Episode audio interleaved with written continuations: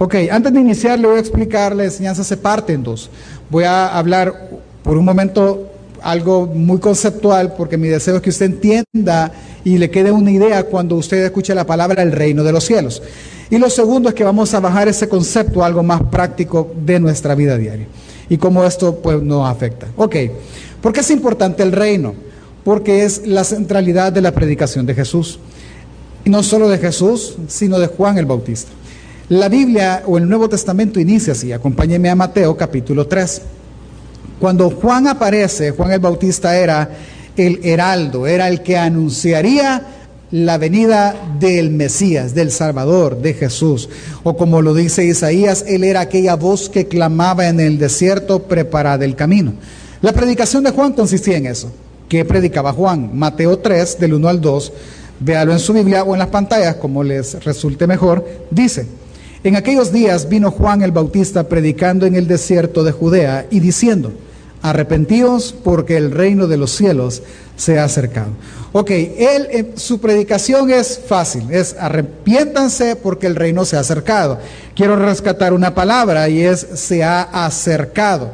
En otras versiones, la palabra acercado se traduce como ha llegado, es decir, ya está acá, pero déjeme explicarle un poco la idea. Él se refiere a algo que es inminente. Por ejemplo, hermanos, les tengo una muy buena noticia. La hora del almuerzo ha llegado. ¿Es cierto eso? ¿Cierto sí o no? Alguien podría decir, no, yo le podría decir, sí, pero todavía no. Es decir, ha llegado, ¿por qué ha llegado la hora del almuerzo? Porque el desayuno ya pasó. Entonces, ¿cuál es la hora que sigue? ¿Es ya? No, pero es lo que sigue. Es inminente que pase. Es como que le diga esto. Hermanos, les tengo otra muy buena noticia. El asueto del 15 de septiembre ha llegado. Usted lo puede entender de muchas maneras y usted puede decir, no, mentira, si estamos a, ¿qué fecha hoy? Cinco, falta pastor. No, porque ya llegó septiembre, así que el asunto de septiembre ha llegado. Esa es la idea de Juan. Probablemente ellos no lo miraban ya y no miraban el reino como ellos deseaban verle, pero el reino había llegado. ¿Sí? Es la predicación de Juan. Ahora bien, cuando Jesús empezó, apareció y dio inicio a su ministerio, él inició predicando, dice la Biblia, el Evangelio del reino de Dios. Y su predica era la siguiente. Marcos capítulo 1, versículo del 14 al 15. Dice, después de que Juan fue encarcelado, Jesús vino a Galilea predicando el Evangelio del reino de Dios, diciendo, el tiempo se ha cumplido y el reino de Dios se ha acercado. Arrepentidos, arrepentidos y creed en el Evangelio el tiempo se ha cumplido, es decir, la espera terminó. Lo que los profetas como Samuel, como Isaías, como Jeremías, como Daniel anunciaron ha llegado. Ya, esa era se ha cumplido y es ahora. En esta era se va a destruir los lazos o el yugo que nos ata. Tendremos libertad, Él traerá libertad al cautivo. Esa era ha llegado y se ha iniciado. Ya está aquí. Por lo tanto, cambien de dirección, arrepiéntanse y crean en la buena noticia del Evangelio. ¿Cuál es la buena noticia? Ah, que el nacimiento de aquel Mesías llegó. El Mesías ha nacido, el Rey ha aparecido, un Salvador como Moisés ahora vive entre nosotros, un libertador del yugo de la esclavitud, en ese caso del imperio romano, ya está en medio nuestro. Aquel que dará un mejor futuro, como lo dijo Isaías, un, perdón, Jeremías, un mejor porvenir, planes de bien, ya está en medio de nosotros.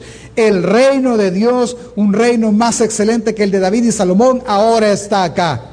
Esa era la buena noticia. Pero como los judíos no lo vieron así, ellos se decepcionaron.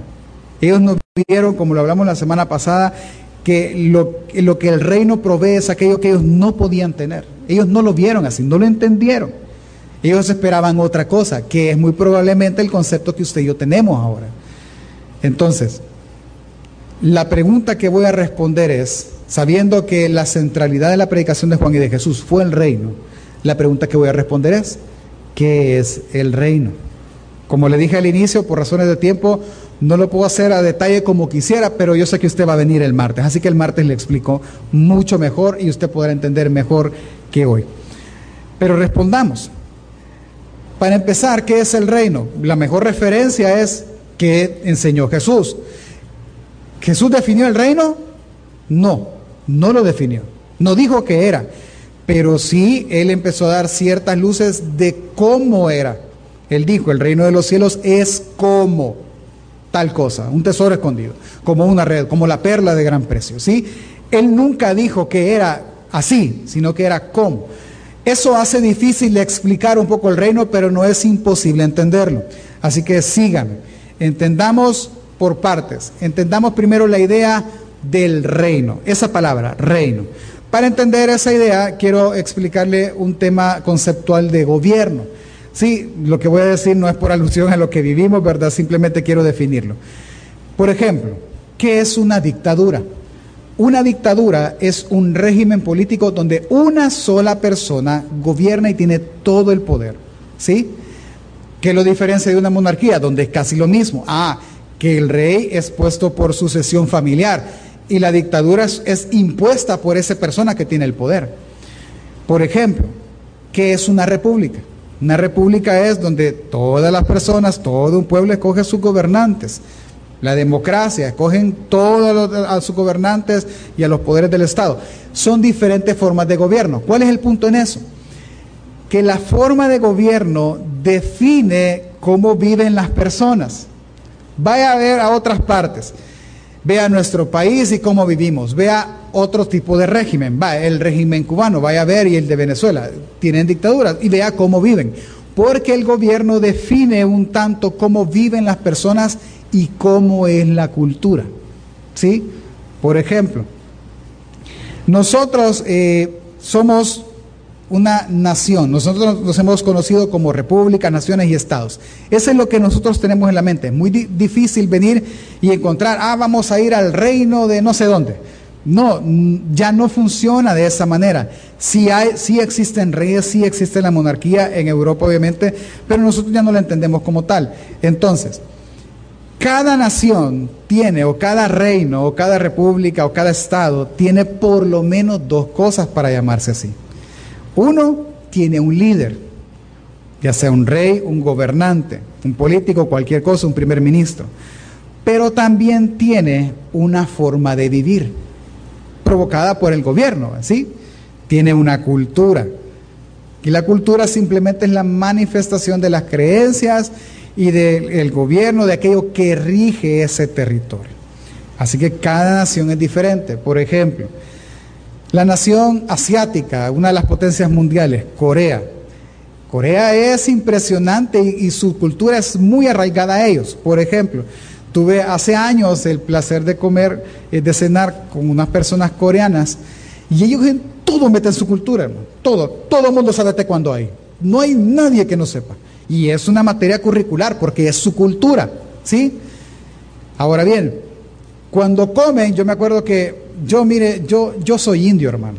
Yo de verdad, o sea, yo comer cosas exóticas, no tanto. Y esa vez nos sirvieron una sopa y la sopa llevaba salchichas, jamones, queso, un montón de volado. Y yo cuando la vi, a los ojos no me gustó. Pero pues me estaban invitando y por ocasión que comer. Y pero lo que le quiero contar es que la persona, el coreano, vino y dijo, le voy a contar algo. Yo escogí, él escogió dónde comer. Si usted va, por ejemplo, a, no sé, si tuviera el, privilegio de ir a París, sí, a Europa, ¿qué pediría comer usted? Ah, yo quisiera comer algo de ahí, de la cultura, un croissant, ¿sí? que de ahí, por ejemplo, si yo voy a Argentina, si usted va a Argentina conmigo, ¿qué le pediríamos comer a las personas de ahí? Ah, no, llévame a la sierra, va, ahí a, y, a comer carne, o sea, de verdad una parriada. Cuando vienen los extranjeros al país, ¿qué piden comer? ¿Quieren comer algo de la cultura? Esta persona no. Esta persona dice, yo quiero escoger dónde comer, dijo. ¿Y saben qué escogió comer? Comida coreana. Y cuando nos dieron las sopas, él empezó a contar por qué de la sopa. Es que esta sopa, cuando fue la guerra de Corea, no sé qué, mi abuelito. No, hermano, fue una gran historia, pero es su cultura, así son ellos. Se sienta con usted como un salvadoreño y ¿qué empieza a hacer? A criticar el lugar y la comida que se está comiendo, que es muy cara. Es la cultura. ¿sí? Ahora bien, entonces, la cultura viene arraigada a quien lo dirige y obviamente quien dirige viene el que pone orden de la forma en que esas personas viven. Entonces, si entendemos esa figura, en conclusión, un reino está compuesto por el rey o quien dirige y está formado por las personas que viven en ese gobierno, bajo esa, eh, e-, ese estilo de gobierno. Cuando las personas escuchan el reino de los cielos, piense, usted oye, reino de los cielos, ¿cuánto vamos a ir al reino de los cielos? Escucha la pregunta, ¿cuánto vamos a ir y dónde es pues? Y porque dije cielo, usted va a decir, en el cielo, claro, hay una consumación de esto, pero todos pensamos en un lugar en el cielo y con una forma agradable de vivir. ¿Por qué? Porque ahí está Dios y Él es el rey. Eso es lo que solemos pensar. Pero es más amplio que eso. ¿Cómo así? Cuando Jesús aparece a los judíos y, y los judíos no ven esto, ellos se decepcionan. Porque ellos esperaban primero un rey fuerte, un guerrero que quitara el yugo romano. No lo vieron y además querían ver que él instalara su gabinete, su gobierno ahí y él pusiera orden en Israel. No lo vieron. Lo que vieron fue un carpintero. No, no pegaba en nada. Entonces, nosotros no tenemos que cometer ese error de creer que el reino es simplemente un lugar en el futuro. El reino es hoy. El reino, dijo Jesús, ha llegado y el tiempo se ha cumplido. Quiere decir que es ahora entendiendo que el reino es hoy y un poco el contexto de un rey y la forma de vivir, veamos qué dijo Pablo acerca del reino. Pablo dijo, Romanos 14, 17. Recuerda que estoy contestando solo qué es el reino. Pablo dijo, porque el reino de los cielos, el reino de Dios, perdón, no es comida ni bebida, sino justicia, paz y gozo en el Espíritu Santo. Ok, el reino no es algo que nosotros podamos tocar y ver y, definir y tener, ah, sí, es esto, más, no es así el reino. El reino es paz, el reino es gozo y el reino es justicia. Entonces, vea, y le voy a hacer la pregunta para ver que vea su naturaleza en esto. Le voy a hacer la pregunta. ¿Cuántos buscan paz todos los días? Porque hay algo en usted que tiene que ver con la imagen con la que fue creada, usted ven el martes, que le hace buscar eso. ¿Cuántos buscan todo el día sentirse gozoso? Es más, piense, hay gente que dicen, ay, me siento triste, tráeme café y pan. ¿Qué buscan? Cambiar su estado. Otros buscan dormir, otros ven tele, otros comemos, hacen cualquier cosa. Nadie, vea bien, nadie Estoy triste, voy a trabajar. Nadie hace eso. Cuando el martes va a aprender que la naturaleza y cultura, la imagen de Dios sí era esa. ¿Qué el martes? Ya me emocioné. Entonces, la primera cosa, y lo voy a aprovechar a hacer esto porque más adelante no lo voy a hacer, es que si usted está buscando paz, gozo y justicia, déjeme decirle algo. En esta realidad no la va a encontrar porque esta realidad no la provee. ¿Sí? Es feliz, es bonito y alegre tener hijos, hermanos. bueno, quizás no me escucharon. Hola, probando, uno, dos. ¿Es bonito y es feliz tener hijos? Mentiras. No se engañe, es que es cierto, es que su primera reacción era normal. Claro, con esto no estoy diciendo que nos arrepentimos y no los queremos, los amamos, pero dígame una cosa, así como usted ama a su hijo, usted se acuerda cuando lo tuvo la primera vez y todas las sensaciones que usted tiene del mundo más hermosas que, que, no se pueden explicar, también eso le ha dado las angustias más grandes, ¿sí o no? Pa, ese es el punto. Este mundo no puede sostener gozo pleno ni perpetuo. No lo puede hacer no le puede dar paz plena. Ay, yo como quisiera andar en carro para andar más seguro, porque en el bus bien difícil.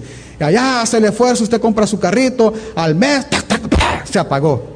Y una gran angustia y perdió la paz. Esta realidad no provee estas cosas. ¿Qué si lo hace? El reino.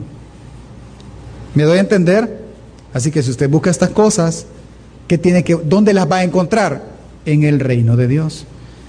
También Pablo dijo, Primera de Corintios 4:20, porque el reino de Dios no consiste en palabras, sino en poder. Es decir, el reino de Dios transforma, en el contexto que él lo está hablando, el reino transforma poderosamente la vida de una persona, transforma nuestras vidas y no las repara, las hace nuevas. Y Él regenera nuestro pensamiento y regenera muchas cosas. Entonces, Jesús en una ocasión dijo, cuando lo tenían preso Pilato y estaba diciéndole, mira, tu, tu nación están acusando a tu rey. Y Él dijo, mi reino no es de este mundo. Porque entienda algo, el reino de Dios no tiene que ver con nada de esta creación. Nada, esta creación es caída. No tiene que ver con nada de esto. Porque su reino no tiene un lugar físico aquí, sino en la nueva creación, en la nueva Jerusalén. Él mismo dijo, no volveré a tomar el fruto de la vida con ustedes hasta que lo haga en el reino de mi Padre y en la mesa de Él. Porque no es de aquí, así que nada de lo de aquí le puede dar lo que usted está buscando. Ahora, pero el reino sí se ha acercado en Jesús y ha llegado en Jesús. ¿Cómo es la pregunta? Por la cultura que Jesús vino a establecer, por la forma de vida de Jesús. Ahí se acercó el reino. ¿Cómo así? Mire, entonces, lo primero que usted debe saber es lo siguiente. El reino de los cielos es ¿Sí? Este es lo que todo. ¿Qué es? Pues, ¿qué es? Pues, va. El reino de los cielos es la manifestación del orden y del gobierno de Dios sobre nuestras vidas.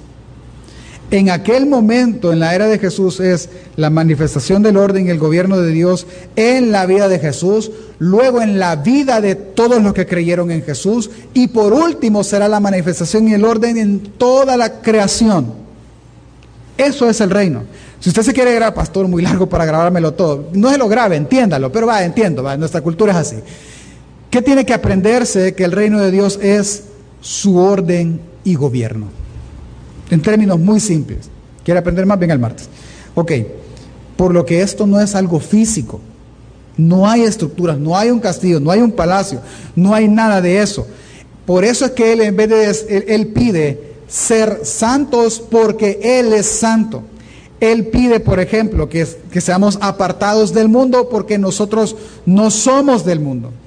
Cuando nos enseñó a orar, por ejemplo, ¿se puede usted el Padre nuestro? Te lo tiene que poder.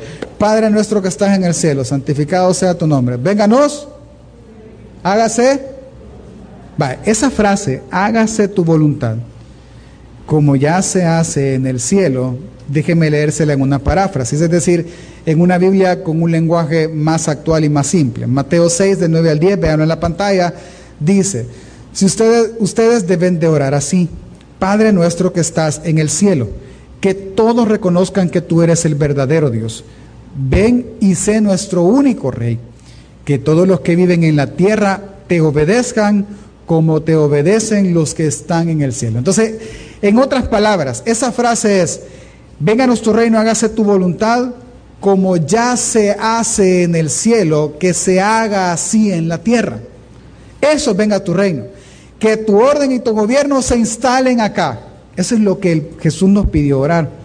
Por lo que debemos de entonces concluir que el reino de Dios no es algo físico, sino primero es algo espiritual, si usted lo quiere ver así. Algo que no podemos, es algo inmaterial, que no podemos tangir, que tiene que ver con el orden y con el gobierno de Él sobre nosotros. Entonces Jesús dijo, Lucas 11 del 19 al 20 dice, pues si yo echo fuera los demonios por Belcebú, vuestros hijos por quién los echan? Por tanto, ellos serán vuestros jueces. Mas si por el dedo de Dios echo yo fuera los demonios, ciertamente el reino de Dios ha llegado a vosotros. Es decir, que ese orden y ese gobierno, hermanos, no es para la consumación de los tiempos. Ese orden y ese gobierno es para hoy. Ya funciona, ya se puso a andar, ya se está edificando el reino de Dios desde hoy, iniciando por su pueblo antes que por su terreno, si usted lo quiere ver así. Ya existe el rey, él está haciendo su pueblo. Entendámoslo con este ejemplo. Miren, va. ¿Cómo es que ya llegó y cómo es que funciona ya? Creo que todos han escuchado, la mayoría, que por ejemplo eh, las embajadas en los países, hablemos de una en específico, la más famosa, la embajada americana, es eh, su edificio, su campus, como lo quiera ver, es literalmente suelo estadounidense en territorio internacional o en este país. Si usted quiere ir a Estados Unidos cerca sin volar, vaya a la embajada americana. Y usted literalmente se va a parar en territorio estadounidense. ¿Sí? Ahora bien, ¿cuántos conocen el edificio de la ex embajada americana? ¿O han oído de él? Si eso está allá por la colonia médica. ¿Quiere decir que ese edificio es suelo estadounidense, hermanos? ¿Por qué no? ¿Por qué ese edificio ya no es solo estadounidense? Ah, porque hoy es un banco, pastor. El embajador y el cuerpo diplomático ya no está ahí. Justo ese es el punto. Quiere decir que lo que antes sí era, la, sí era suelo norteamericano, porque el embajador y el cuerpo diplomático estaba ahí, ahora ya no es, porque el embajador y el cuerpo diplomático se movieron a otra localidad y ahí sí es territorio estadounidense. Ah, hermano, o sea que lo que usted me está queriendo decir es que ese, el que sea suelo estadounidense o no sea suelo estadounidense, no tiene que ver con quien lo compra, sino con lo que ahí se hace y quien ahí está. Correcto. De eso se trata. Por ejemplo, ¿ustedes creen que la embajada americana va a cerrar el 15 de septiembre? No. Ellos, no, e, ellos respetan y, y felicitan nuestro día de independencia pero no es vacación. ¿Cuál es el día de vacación de la independencia de ellos? ¿El cuándo? ¿Cuándo se firmó el acta de independencia, hermano? Ay, señor, sí, el, de allá sí se lo puede. El de su propio país no. Me doy a entender, no tiene que ver con un lugar físico, tiene que ver con la gente y con la cultura, orden y gobierno de esa gente. Con eso tiene que ver. ¿Me doy a entender? Entonces, le voy a hacer una pregunta para que usted vea cómo funciona y cómo es que Jesús, en Jesús sí llegó el reino. Le voy a hacer una pregunta.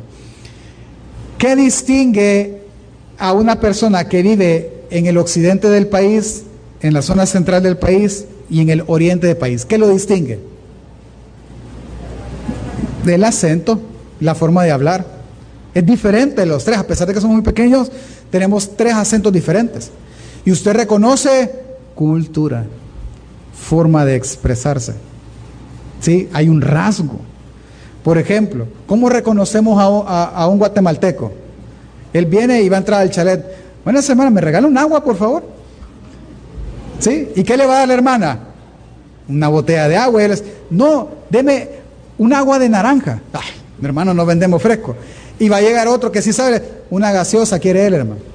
Es por su, primero su acento y su forma de hablar. Cambian porque cambia el gobierno, porque cambia su cultura. ¿Me doy a entender? Vale, hablemos del Salvador. ¿Tenemos cultura nosotros? No, no tenemos. Si usted va a un, lugar y le dice, ¿y usted dónde es? Yo soy del Salvador por el territorio. Pero piense, si nosotros no hubiésemos vendido nuestra cultura, vendido es decir, cambiado, ¿Cómo anduviera usted vestido ahorita? Ay, hermano, usted anduviera con caite solellanta, con una matatita, con su coma, el corvo, pantalones de, de, ¿qué? ¿Cómo se llama? De manta, grande vestido de las hermanas, así, de un montón de colores, ¿sí? Pero cuando usted ve eso, yo me incluyo, que soy el primero, ay, no, no me voy a vestir así. ¿Qué hice yo? Vender la cultura. Eso hicimos. Ya dejamos de comer ciertas cosas y empezamos a comer cosas más de otros países. ¿Sí? Empezamos a, transformar nuestra cultura comprándola. Entonces ahora nosotros parecemos más americanos que más pipiles. Dígale al de la par, si soy indio, diga. ¿Es cierto o no es cierto, hermano? Sí, es cierto. Somos indios. ¿Sí? Esa es nuestra cultura. Entonces, entiéndame, ¿cuál es mi punto? Nosotros vendimos un orden y un gobierno y adoptamos otro orden y otro gobierno, otro orden y otra cultura. ¿Qué es el reino entonces? El reino es la manifestación del orden. y del gobierno de Dios sobre la vida del ser humano. Así como una nación a no sé cuántos kilómetros de nosotros pudo instalar un orden en nosotros y pudo instalar un gobierno sobre nosotros.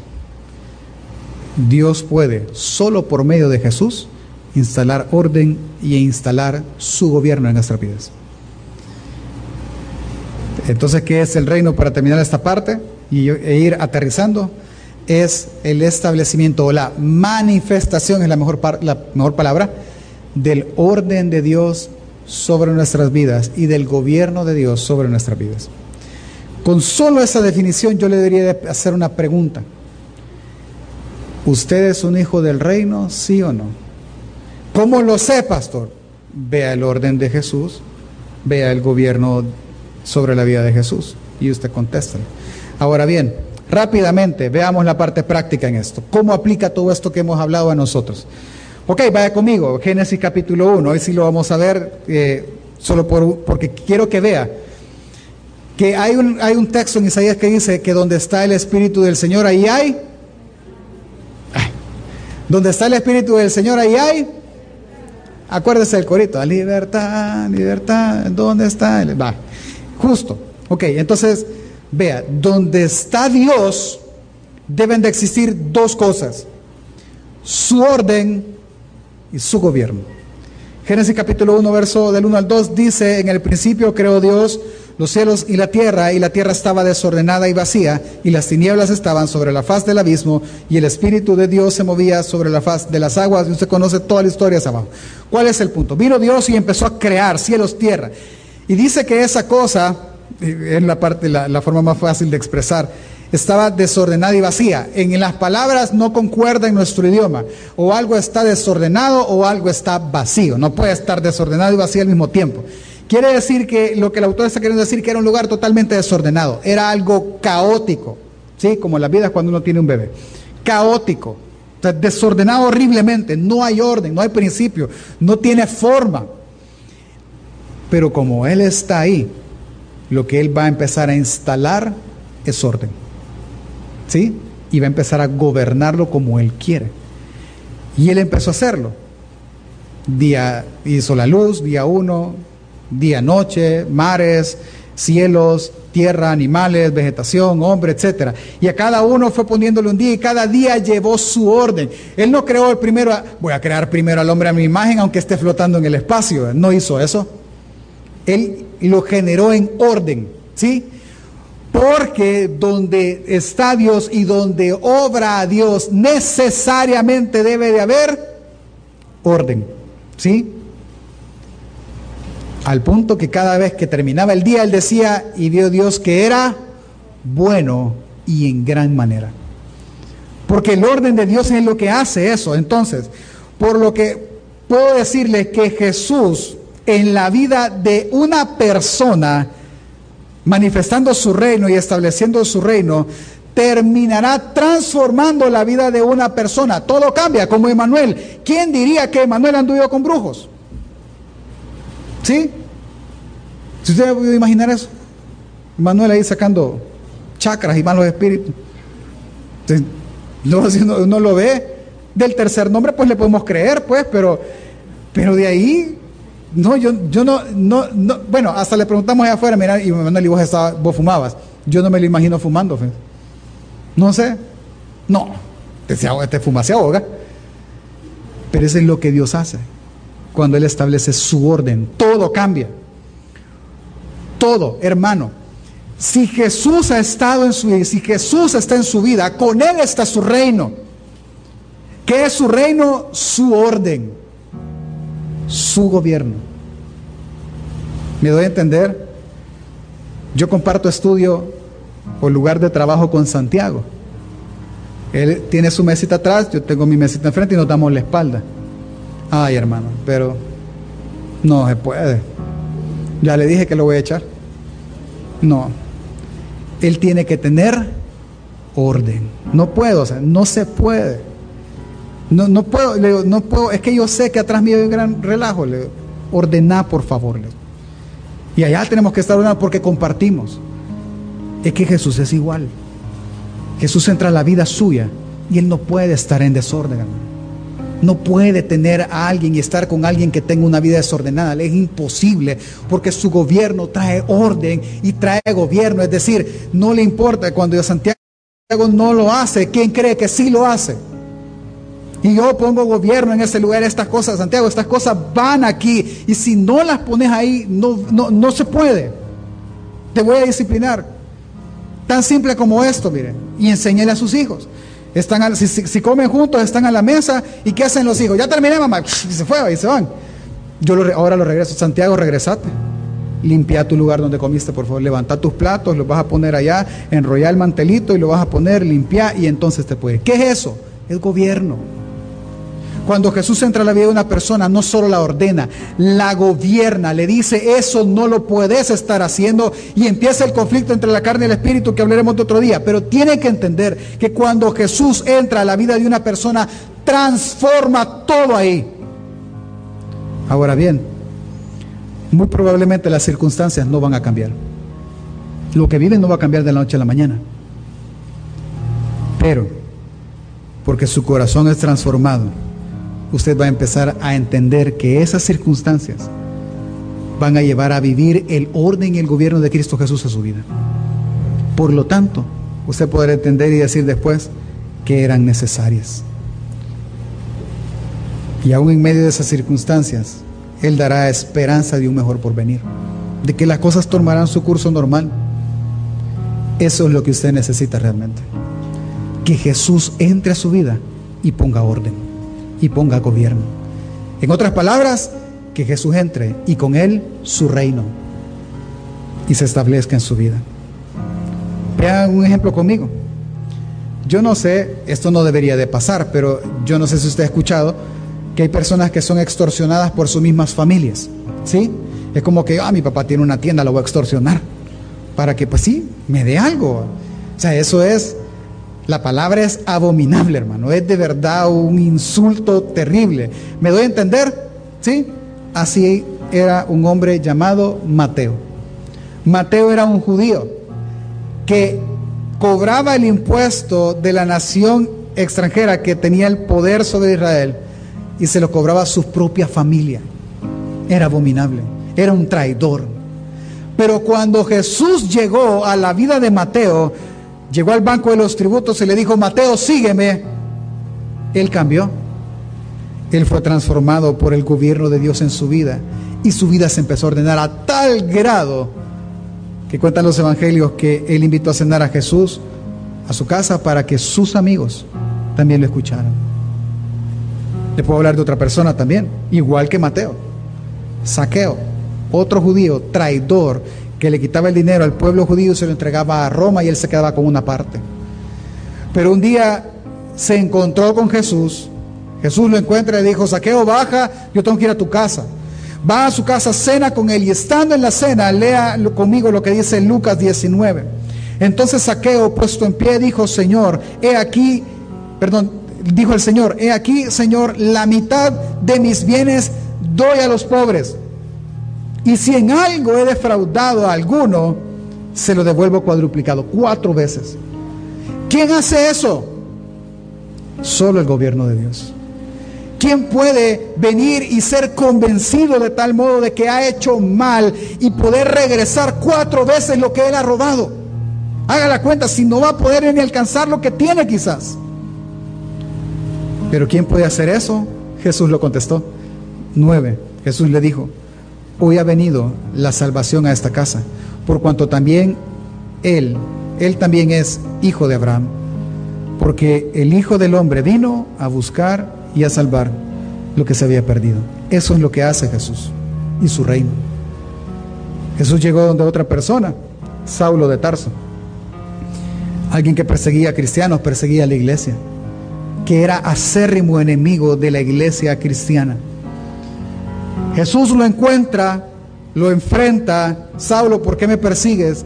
Y fue tanta la transformación de Saulo que de 27 cartas que tiene el Nuevo Testamento en nuestras Biblias, 13, casi la mitad, fueron escritas por Pablo. Pastor, solo hombre, usted. Vaya, pues una mujer, pues. la mujer samaritana. Una mujer que Jesús la encuentra y Jesús la confronta con su pecado. Y le dice, has tenido cinco maridos. Y ahorita este no es ni tuyo, pues. Y cuando la mujer es confrontada con su pecado, entiende que quien está frente a ella no es cualquier hombre, no es cualquier profeta. Va corriendo a Samaria, cuenta acerca de lo de, de lo de Jesús y muchos creen por el testimonio de ella. Eso hace Jesús, hermano. Cuando Jesús entra a la vida de una persona, la persona es impactada y Jesús establece su orden, su gobierno y las vidas son transformadas. Así que la respuesta al desorden que tienes en tu vida es Jesús y su reino. ¿Por qué, pastor? Porque el Evangelio es poder de Dios para salvación a todo aquel que cree. Y el que cree va a dar manifestación de la cultura que es implantada en su vida. Las vidas de muchos son transformadas y las vidas de muchas personas desde que Jesús inauguró el reino fueron transformadas a la luz del reino de los cielos. Unos iniciaron amando a sus enemigos, otros aprendieron a perdonar, como es el caso de, Filemón, que perdonó a Onésimo su ofensor.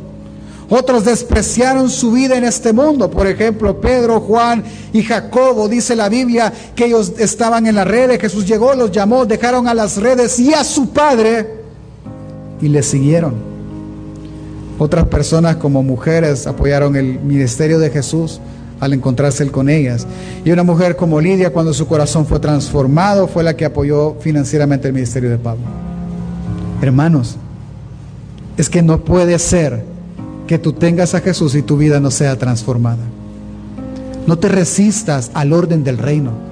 Es lo mejor que puede pasar. Claro, pastor, pero es que es complicado. Sí, es complicado porque la cultura te dice que este no es el buen camino. Pero la cultura está queriéndote dar algo y nunca lo va a sostener. Jamás. Vaya, mire, la cultura nos dice, aunque esto no es de cultura, esto es un orden de Dios. Cásate, ten una familia, tiene tu esposa, pero será tu esposa hasta cuándo? Hasta que la muerte que entró por el pecado lo separe. Y el que queda sufrirá el dolor de la pérdida. Es que la cultura caída es así, hermano. Así que para solventar las circunstancias que aquejan y traen más desorden a tu vida, lo que necesitas es a Jesús y a su reino, para que Él establezca la vida del reino que tú necesitas. ¿Me doy a entender? No necesitas dinero, no necesitas mejores compañías, no necesitas un mejor trabajo, ni, ni un mejor esposo o esposa, ni que ellos cambien. No necesitas más hijos, necesitas el reino de los cielos y el poder del Evangelio. Necesitas la paz en la que el reino consiste. Necesitas el gozo que el reino trae. Necesitas la justicia que el reino imparte. Necesitas el reino de los cielos, hermano. Necesitas eso. No necesitas otra cosa. Necesitas que tu corazón sea transformado. ¿Para qué? Para que veas tu pobreza espiritual y así el reino sea tuyo. Para que puedas llorar por el desorden y ser consolado por el Rey, para que puedas humillarte y recibir el lugar prometido por el Rey. Porque Él fue a preparar lugar para nosotros, para que donde Él esté, tú también puedas estar. Necesitas que tu corazón sea transformado para que el reino sacie tu sed de justicia. Para que aprendas a ser misericordioso porque ser el que es misericordioso alcanzará misericordia. Necesitas transformación de tu corazón para ser de limpio corazón y así ver a Dios, para ser pacificador y ser llamado hijo de Dios, para sufrir la persecución por la predicación y respaldo de este precioso evangelio y no negar a Jesús como tu Salvador para que Él no te niegue cuando esté frente a, tu, a su Padre. Para eso necesita ser transformado el corazón. Para eso necesitas que Jesús entre en tu vida y ponga orden en tu corazón y ponga gobierno en tu vida y te diga qué se hace y qué no se hace. Mateo 6, 25 al 33, si usted me acompaña. Mateo, el Sermón del Monte, capítulo 5, 6, 7, es un sermón cultural. Es el mandato cultural que nosotros encontramos en Génesis capítulo 1. Venga el martes. Alguien podría preguntar, pastor, pero ¿y acaso las demás cosas de la vida diaria no son necesarias? La respuesta es sí. Claro que es necesario trabajar. Claro que es necesario hacer muchas cosas, como estudiar, prepararse, etcétera. Claro que sí. Entonces no entiendo. Entiende, entiende lo mejor de esta manera. Mire. Por ejemplo, yo recuerdo que hace años, mi hermano, no puedo hablar de nadie más que no sea mí porque no es correcto hablar de la vida de alguien más desde aquí. Me acuerdo que hace años, obviamente mis, mis metas personales, eran bastante ambiciosas, no lo voy a negar. Y por la misericordia del Señor, pues las empecé a alcanzar. Pero recuerdo una vez que cuando nació Santiago, yo era jefe de operaciones de país, de operaciones logísticas. Yo llegaba a las 12 de la noche, hermano, a la casa. Y yo miraba, miré mucho tiempo a Santiago crecer desde su cuna, literalmente. Pero ya está más grande, vos Y poco lo miraba, muy poco. Cambié, fui cambiando de trabajos, y llegaba al punto que yo con mi familia casi no estaba. Hubo un tiempo que cambié el trabajo que actualmente estoy, que es partes con la iglesia. Y ahora sí tengo tiempo. Pastor, pero tú no puedes alcanzar lo que antes tenías. No, no, no, no. No, mis ingresos no eran lo que antes eran, hermano. No le voy a engañar. Pero la pregunta es, ¿qué es más importante, hermanos? ¿La familia o el ingreso? ¿Para qué tener ingresos si no los puedes disfrutar con la familia? ¿Me doy a entender? esa es la lógica. Pero ahora voy a poner algo que es más valioso que la familia en la mesa. Y no lo voy a decir yo. Y con las mismas palabras que se lo he dicho, lo va a decir Jesús. Cuando Jesús enseña el sermón de monte, lo que Él quiere es cambiar un chip en la mente de todo el que oye y cree, en todo el que se arrepiente y cree. ¿Cuál es? Ah, Cambiar sus prioridades, número uno, cambiar su estilo de vida, cambiar toda su cultura y establecer un orden de acuerdo por Dios en su vida. Acompáñeme a leer. Mateo 6, del 25 al 33 dice, por tanto os digo, no os afanéis por vuestra vida, que habéis de comer o que habéis de beber, ni por vuestro cuerpo, que habéis de vestir. Y él hace la pregunta, ¿no es la vida más que el alimento y el cuerpo más que el vestido? Es decir, hermano, si su casa se está quemando, y está con un fuego, primero Dios que no, ¿verdad? Pero imagínese que su casa se está quemando, ¿quién va a entrar a sacar la bolsa de hojitas? Nadie, hermano. No, que quemen. ¿Me va a entender? Entonces él está diciendo algo similar. No te afanes, que tu mente no se divida y se desordene por esta vida. ¿Acaso la vida no vale la vida? No vale más que la comida, hermanos. ¿Acaso la vida no vale más que el trabajo? ¿Acaso la vida no vale más que cualquier otra cosa? Sí es la respuesta. La vida es más valiosa. Entonces él pone un ejemplo. Mirad las aves del cielo que no siembran ni ciegan, ni recogen en graneros y vuestro Padre Celestial las alimenta. ¿No valéis mucho más que ellas? ¿Y quién de vosotros podrá, por mucho que se afane, añadir a su estatura un codo? Y por vuestro vestido. ¿Por qué os afanáis? Considerad los lirios del campo, como crecen, no trabajan ni hilan. Pero os digo que ni aun Salomón con toda su gloria se vistió así como uno de ellos. Y si la hierba del campo que hoy es y mañana se echa en el horno, Dios la viste así, no hará mucho más por vosotros, hombres de poca fe. Le voy a poner un ejemplo muy, muy, muy, muy real. Usted ha visto al perro, a la perrita que tiene, no tiene la iglesia, pero la hemos adoptado. Usted ha visto a la oveja, así le digo yo. Sí, usted come y llega una perrita toda chuca, ahí mal, mal cuidada. Pero usted está literal, hermano, esto es lo que le voy a decir. Hemos pensado en darle llaves a ella. Es la primera que viene a este lugar. Es la primera. Uno abre y la perra entra después. ¿Por qué cree que entra? No es de nosotros, es de una casa de por allá al otro lado. Pero ¿por qué cree que entra aquí? ¿Por qué se viene para acá? Ah, y ya lo hemos visto. Nosotros entramos y empieza a ver. Y bien sabe, como que nos dijera, no ha venido el hermano Enrique. Porque él, el hermano Walter también. Bueno, los héroes tienen, tienen concentrado para perros ahí. Y ellos le dan y se lo come todo. ¿Por qué cree que esa perra sigue viniendo? Perdone la palabra que voy a usar. Pasmada no es, hermano. Ella sabe dónde le dan de comer. ¿Y usted? ¿Usted entiende y sabe quién le ha sostenido todos estos días? ¿Usted entiende y sabe qué es lo que Dios ha hecho en sus vidas? Porque a veces pareciera que no, hermano. ¿Sabe cuándo me voy a dar cuenta que no? El martes. Me voy a dar cuenta que no entiende. El jueves me voy a dar cuenta que no entiende. El sábado en los discipulados de hombres me voy a dar cuenta que no entiende. El domingo cuando veo los grupos de mujeres vacíos me doy cuenta que no entiende. ¿Y sabe qué? Mueras entonces. Porque la comida es más valiosa que su vida entonces. Entonces, hermano, muérase.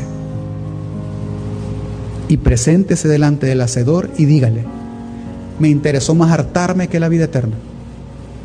Así de simple. Porque los incrédulos, dijo Jesús, que son los gentiles, buscan todas estas cosas. Pero vuestro Padre Celestial sabe que tenéis necesidad de todas estas cosas. Él sabe si es tan fácil como estar acá, hermano. ¿Sabe que un martes dije, porque yo sé que lo que estoy explicando los martes es muy importante? Usted no sabe cuánto yo he aprendido en eso. Y dije, Quizás lo vamos a transmitir en vivo, les digo. Y para que la gente aprenda. Hicimos el en vivo ese martes. Pero ese martes, hermano, yo me sentí atado a ese bendito teléfono. Y percibí que los que estaban aquí no aprendieron como, como habían venido aprendiendo. Y lo hablé con mi esposa y con otras personas y me dijo, no lo pases. Es que el que quiere el reino va a llegarme. Pastor, pero usted no trabaja, claro que sí. Pastor, pero quien quiere, hermano, puede. Si no, pregunte las 35 mil personas que se metieron al estadio Cucatlán el jueves. Quien quiere, puede hacerlo. Si usted no quiere, tranquilo, hermano, no lo haga. Vaya y salve su vida. Vaya usted y usted sea el redentor de su vida. Pero la invitación de Jesús es una sola. Buscad primeramente el reino de Dios y su justicia. Y todas estas cosas, comida, vestido, alimento, seguridad, salvación y tu propia vida serán añadidas. Tú decides. Así que lo único que tengo que decirte es una cosa. Deja que Dios transforme tu vida, transforme tus prioridades, transforme y ordene, perdón, tus prioridades transforme y ordene tu familia y que transforme tu lamento en danza. Y espero que quien me ve en Facebook pueda venir, porque un día lo vamos a quitar. Mire, esa es mi única invitación para usted. El reino es primero, pero ten cuidado de otra cosa. Lo voy a leer rápido por el tiempo. Le voy a leer de una persona. Si usted hubiera sido discípulo del apóstol Pablo, hubiera sido un, privilegio para usted o no. para mi hermano, hubiera sido espectacular haber aprendido de él. Más ser el colaborador de él. Le voy a contar de un hombre. Colosenses 4, 14 dice, cuando Pablo se está despidiendo de una iglesia, les manda saludos, en otras palabras, Lucas, el médico amado, y Demas. ¿Y este Demas quién es? Pues? Filemón, capítulo 1, versículo 23 24, que las dos cartas iban juntas, enviadas al mismo lugar. También al final de la carta, Pablo dice, te saludan Éprafas, mi compañero de prisiones por Cristo, Marcos, Aristarcos, Demas y Lucas, mis colaboradores. Quiere decir que este Demas era alguien que estaba muy cerca de Pablo, alguien que aprendía de él. ¿Y cuánto no pudo haber aprendido de Pablo? Cinco años más tarde, Pablo le escribe a Timoteo que le vaya a ver, que le lleve algunas cosas, que le lleve su capa porque viene el invierno. Es un anciano que está por morir. Y le dice en la segunda carta a Timoteo capítulo 4 verso 10, porque Demas, ven tú, porque Demas me ha desamparado, amando este mundo y se ha ido a Tesalónica. Qué triste, qué triste que Demas desamparó a Pablo porque amó más los negocios que pudo haber hecho en una ciudad como Tesalónica. Qué triste. Así que hermano, cuídate de no llamarte Demas en tu corazón y amar más a este mundo que al que te dio la vida. Póngate de pie. Así que tú necesitas entender algo. Necesitas entender qué es el reino y la transformación que por medio del poder de Dios este hace. Entonces valorarás por encima de cualquier cosa y dirás que el Evangelio es poder de Dios. Hermano, el desorden en su vida o la respuesta al desorden de la vida de una persona es Jesús y su reino. ¿Por qué? Porque el Evangelio es poder de Dios para salvación a todo aquel que cree. Hermanos, no solo la vida de los demás deben de cambiar para que mi vida esté bien. La vida nuestra es la que debe de cambiar y dar testimonio del poder de Dios que profesamos del diente al labio. Nuestra vida es la que debe de cambiar por su poder. La buena noticia es que no hay corazón que se resista a su poder y su gracia. Que no hay poder más grande que el poder que tiene su palabra. La buena noticia es que hay esperanza. Porque en su nombre hay poder. Y su nombre es sobre todo nombre. Así que hermano, apele a algo. Apele al poder de Dios. Porque con el mismo poder que Él resucitó a Jesús, con ese mismo poder, Él puede hacer que su vida, la mía y todas las cosas se centren en la vida de Cristo Jesús. Así que ahí donde está, ore y dígale, con tu poder, Señor, y tu gracia, transforma mi vida.